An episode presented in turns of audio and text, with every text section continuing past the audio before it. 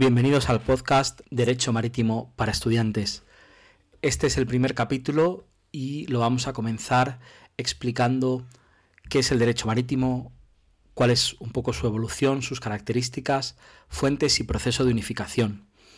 Este primer tema es un tema introductorio al concepto para sentar un poco las bases sobre las futuras instituciones que iremos viendo a lo largo de los diferentes capítulos que vamos a comentar.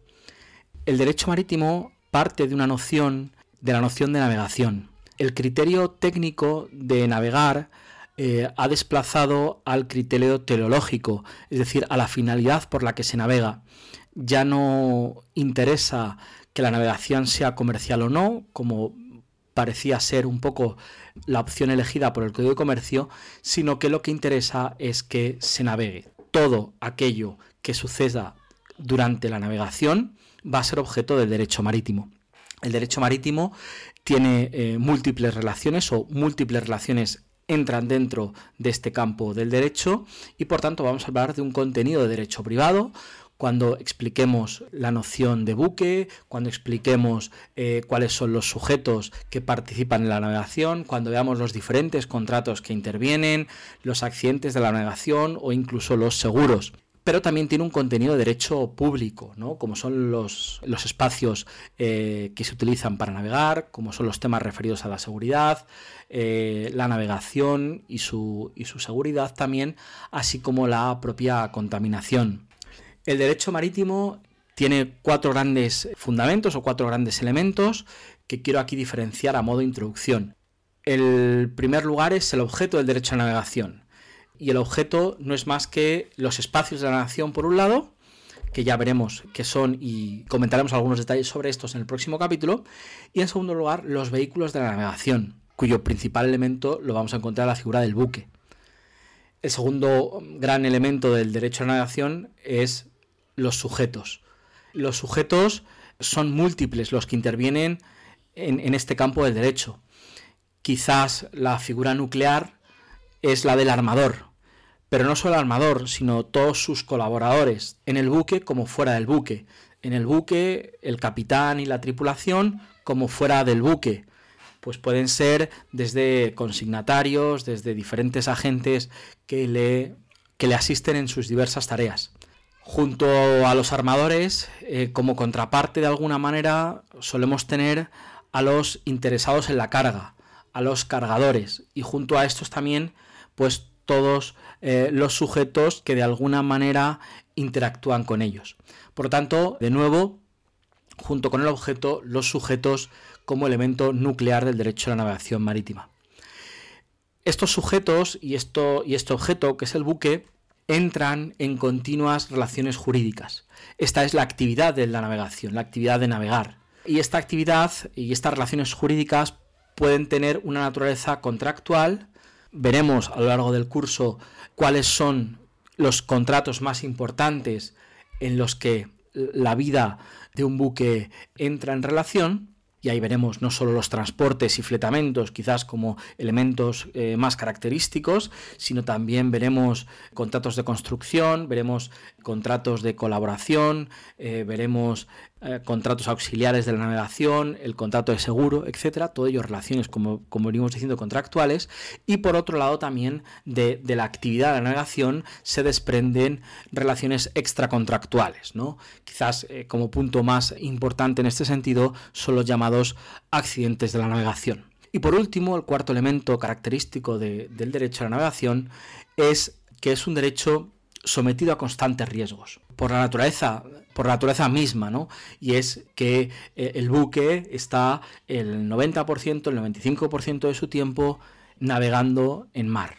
Y el mar muchas veces se ha dicho que no es amigo del buque, en el sentido de que pueden ocurrir durante la navegación situaciones de oleajes, tormentas, que pueden suponer un grave riesgo para el buque, para la tripulación y en general para la actividad que está desarrollando. Dentro de estos riesgos de la navegación es importante cómo estos pueden ser y deben ser paliados. Y aquí entran dos grandes elementos, como es la limitación de responsabilidad, tan característica del derecho a la navegación, y en segundo lugar, el seguro marítimo. Estos son los cuatro elementos, por tanto, del derecho a la navegación eh, marítima. A este derecho se le ha calificado como un derecho tradicional, como un derecho de carácter transversal, como un derecho en el que el particularismo y la autonomía son notas esenciales, es un derecho con una pluralidad muy grande de sujetos y con una influencia importante del derecho anglosajón y con una cierta tendencia, yo creo que no solo tendencia, sino que es una realidad, hacia la armonización y uniformidad. No voy a entrar en detalle en cada uno de estos elementos y características porque excederían un poco del objeto de, este podcast, que es un poco dar una noción genérica eh, para que luego ya si se quiere profundizar se puedan ir a los diferentes manuales, artículos que existen sobre la materia o para conocer cada uno de estos temas. ¿no? Es cierto que el derecho marítimo es un derecho tradicional, es un derecho que algunas veces se habla de él como inmovilista, pero que sin embargo yo creo que es un derecho en el que la evolución tecnológica y la evolución jurídica han tenido importancia, han tenido muchísima importancia. El carácter transversal, evidentemente el derecho marítimo bebe de muchas fuentes y pone en juego muchas situaciones jurídicas que no son única y exclusivamente incardinables en el campo del derecho comercial. Así tenemos relaciones eh, en las que entra el juego el derecho laboral, el derecho administrativo, el derecho penal incluso, el derecho internacional tanto público o privado. Es decir, es un derecho muy transversal que da origen a aplicación de muchos campos eh, jurídicos.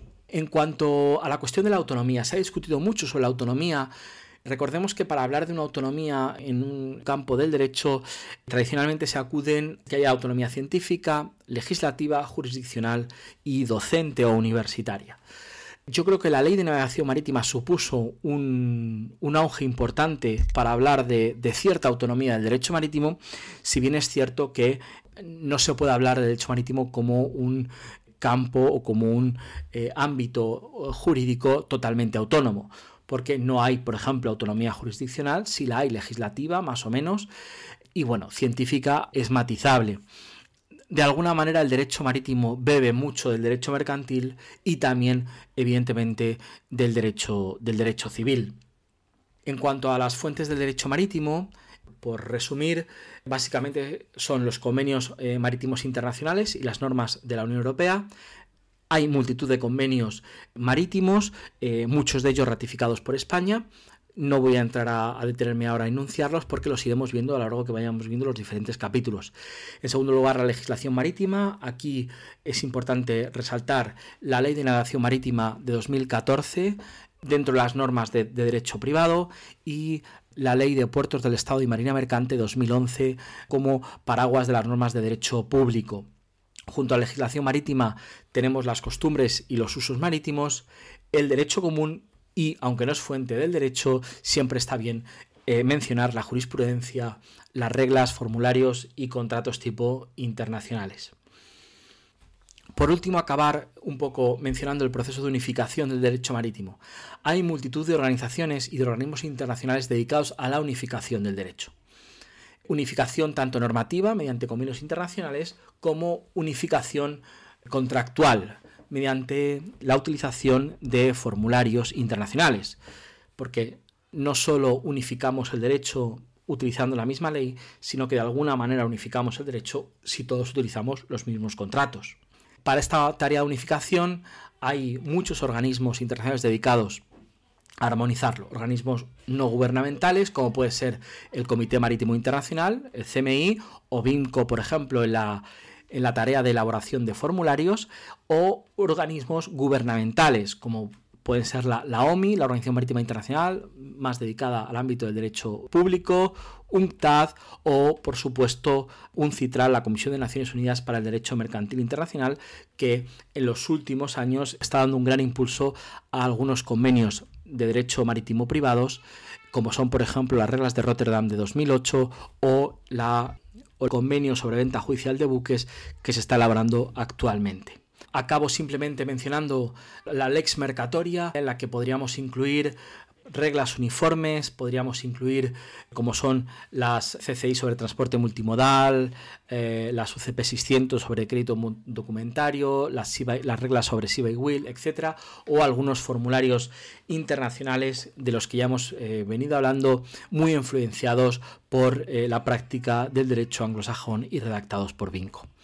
Acabo aquí el podcast, espero que estos minutos os hayan parecido interesantes.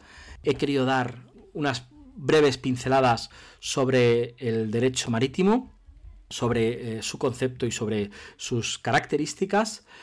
Así que nada, me despido de vosotros y nos escuchamos en el próximo capítulo. Un abrazo a todos y buenas tardes.